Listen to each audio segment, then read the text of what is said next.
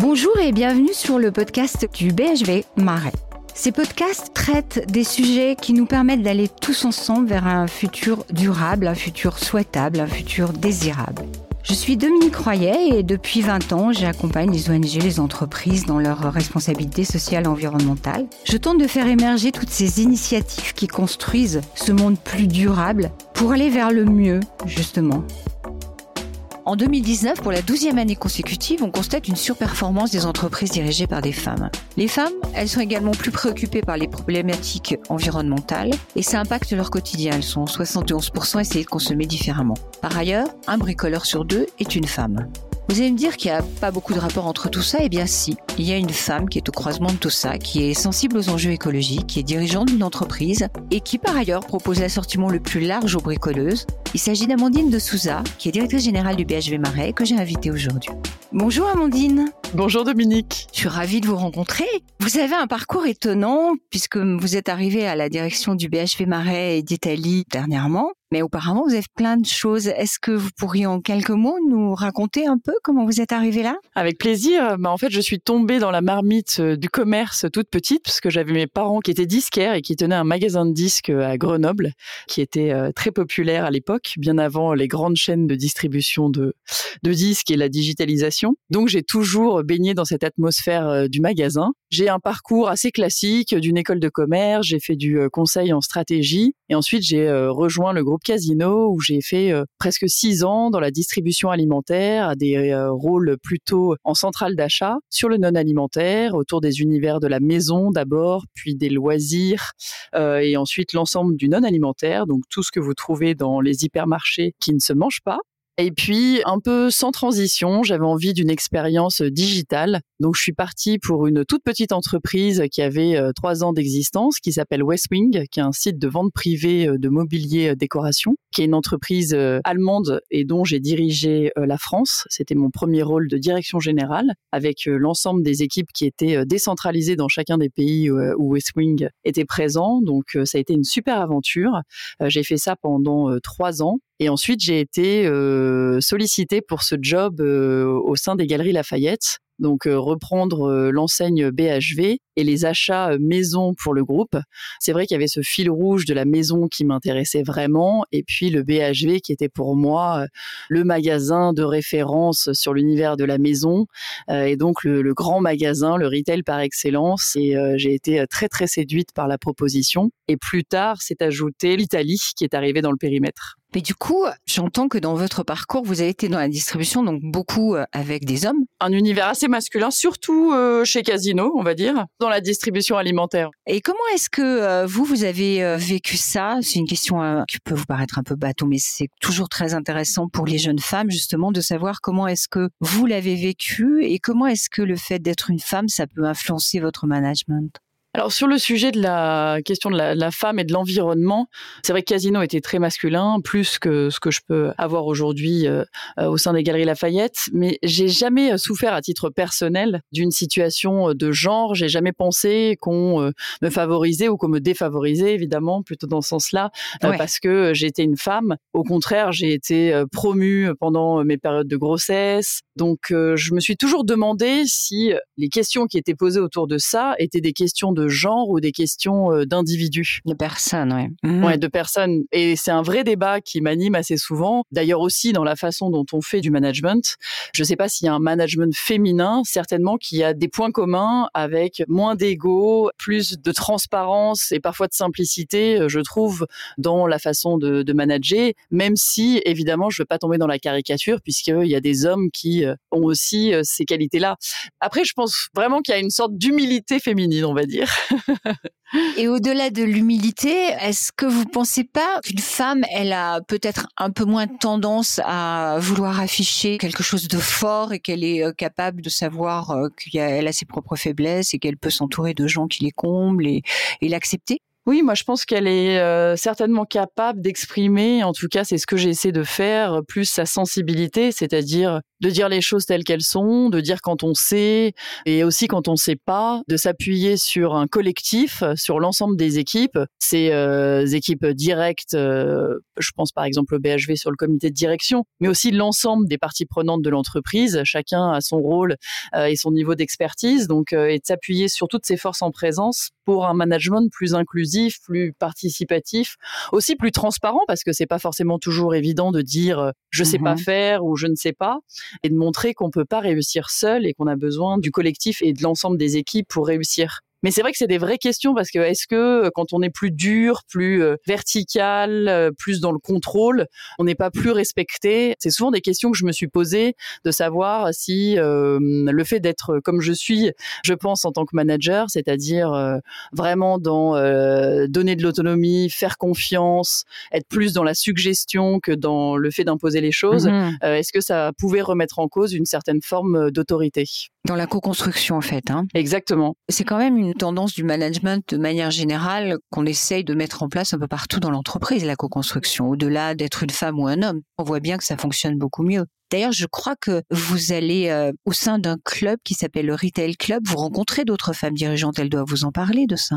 Oui, alors j'ai fondé un club de femmes du retail euh, il y a cinq ans euh, avec une amie. Donc on est une bonne trentaine de femmes dirigeantes du retail. Alors un retail protéiforme puisque les rôles des unes et des autres ont un peu évolué dans le temps. Et souvent, justement, on évoque ces sujets-là de est-ce qu'il y a une façon de manager plus féminine, comment encourager euh, les femmes à se développer dans l'entreprise, à parfois dépasser euh, le plafond de verre qu'elles-mêmes peuvent euh, se mettre, qui existe parfois aussi. Hein, c'est pas que des barrières mmh psychologiques que les femmes se mettent. Il y a des entreprises, je pense, qui sont encore très old school sur ces sujets-là. C'est vrai que je suis assez d'accord. Est-ce que c'est féminin, masculin, d'être dans la co-construction? Évidemment non. Maintenant, d'être dans quelque chose de plus horizontal, de moins vertical et d'avoir moins d'idées préconçues sur les choses. Moi, je pense que j'ai une capacité à décider, euh, à analyser, à avancer qui est forte, mais j'ai pas d'idées euh, préconçues sur les choses et je trouve que parfois, si je dois tomber dans ces choses un peu plus caricaturales, les hommes ont des idées plus préconçues sur les choses et il y a plus de devoirs de conviction pour les faire changer euh, mmh. d'avis. Oui, après, ils sont plus dans des postures parfois hein, que des femmes qui sont plus souples. J'ai l'impression quand même qu'il y a comme des quotas de discrimination positive, c'est-à-dire que aujourd'hui, euh, si vous êtes une femme, on va vous recruter plus facilement parce qu'on est obligé d'avoir des femmes. Et j'ai l'impression qu'il y a quand même une prime à la femme en ce moment, mais peut-être que je me trompe.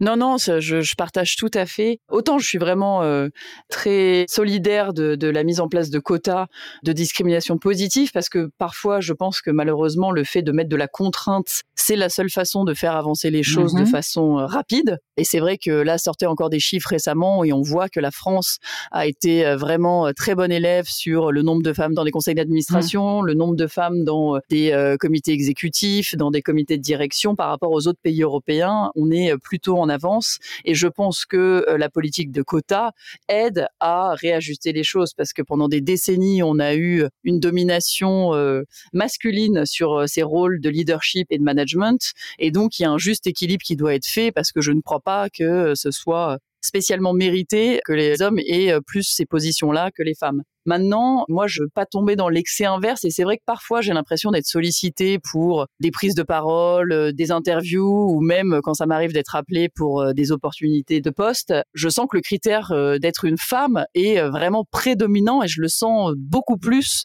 qu'il y a encore quelques années.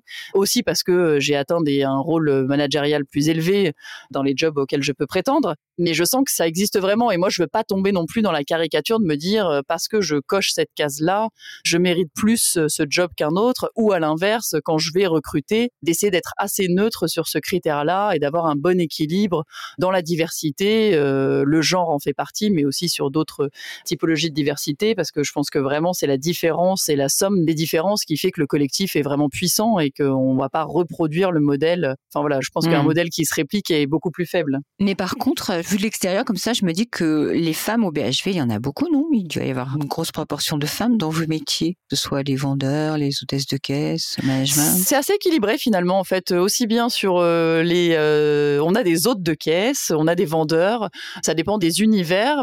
Il y a certains univers qui sont un peu plus genrés, on va dire, mais globalement, non, c'est assez équilibré. On a aussi beaucoup d'hommes qui sont à ces postes-là, et donc au global, c'est, ouais, je trouve ça plutôt bien parce qu'on a vraiment, voilà, toutes les typologies de personnes qui peuvent coexister dans l'entreprise. Peut-être que vous avez beaucoup d'hommes aussi parce que vous avez un sous-sol incroyable pour le bricolage.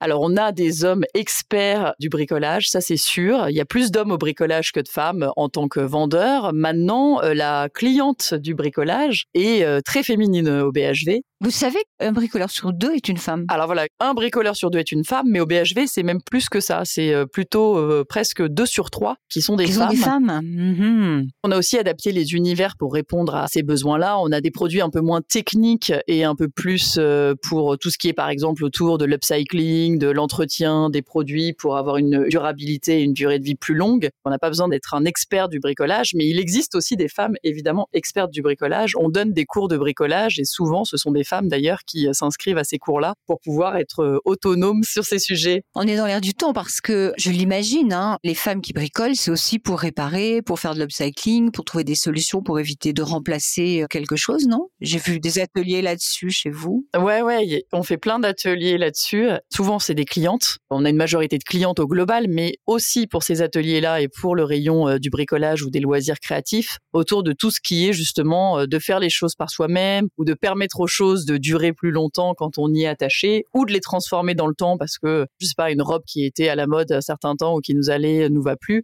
Euh, et donc, tout cette adaptation des produits, aussi bien sur la mode que sur le, le bricolage, c'est vrai que le BHV est très orienté maison bricolage, attire vraiment les femmes qui ont envie de se débrouiller, d'être sur ces sujets-là. D'ailleurs, de votre côté, je crois que vous venez en vélo, non? Au bureau, on m'a dit. Exactement. C'est d'ailleurs euh, vous qui êtes à l'origine de ces podcasts autour de ces sujets de RSE. Et du coup, j'imagine que vous avez une sensibilité sur ces sujets-là. Ah bah je pense qu'aujourd'hui on peut pas vivre dans le monde dans lequel on est sans être euh, extrêmement sensible à tous les sujets euh, autour de la responsabilité euh, sociale, sociétale, écologique des entreprises. On a évidemment tous notre rôle à jouer à titre individuel mais aussi au nom de l'entreprise et donc on travaille, on a une feuille de route très détaillée sur tous ces sujets avec des choses qui sont plus visibles pour le client. Donc on a rejoint le mouvement Go for Good mhm. qui est un label pour promouvoir un commerce plus responsable donc euh, des produits qui sont euh, par exemple en coton bio ou qui sont produits en France, ça va dépendre des catégories. Et donc ça, c'est visible pour le client. C'est pas pour juger d'un produit est mieux que l'autre, c'est plus pour leur dire si vous consommez ces produits-là, vous êtes dans une démarche de progrès pour essayer d'être plus responsable vis-à-vis euh, de l'environnement ou de la société, mais aussi sur tous les sujets qui sont un peu moins visibles pour le client autour de tri des déchets, de consommation d'énergie,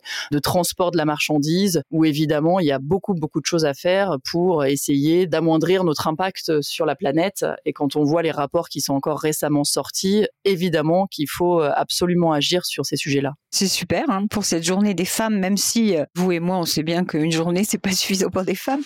Mais en tout cas, pour cette journée des femmes, on a la chance de vous avoir, vous, une femme qui dirige une entreprise, qui propose des produits un peu différents, qui en plus s'intéresse à tout ce qui est euh, réparation au travers du bricolage. Donc, on est au cœur de ces problématiques de consommation durable. Je vous remercie, Amandine, pour tout ça, nous avoir euh, partagé un peu euh, vos sentiments sur tous ces sujets. Et je vous souhaite une bonne journée. Au revoir. Au revoir, à bientôt. Merci d'avoir écouté ce podcast. Je vous donne maintenant rendez-vous sur les autres podcasts qui vont traiter d'autres sujets pour participer à ce futur durable et désirable que nous souhaitons tous, pour aller vers le mieux.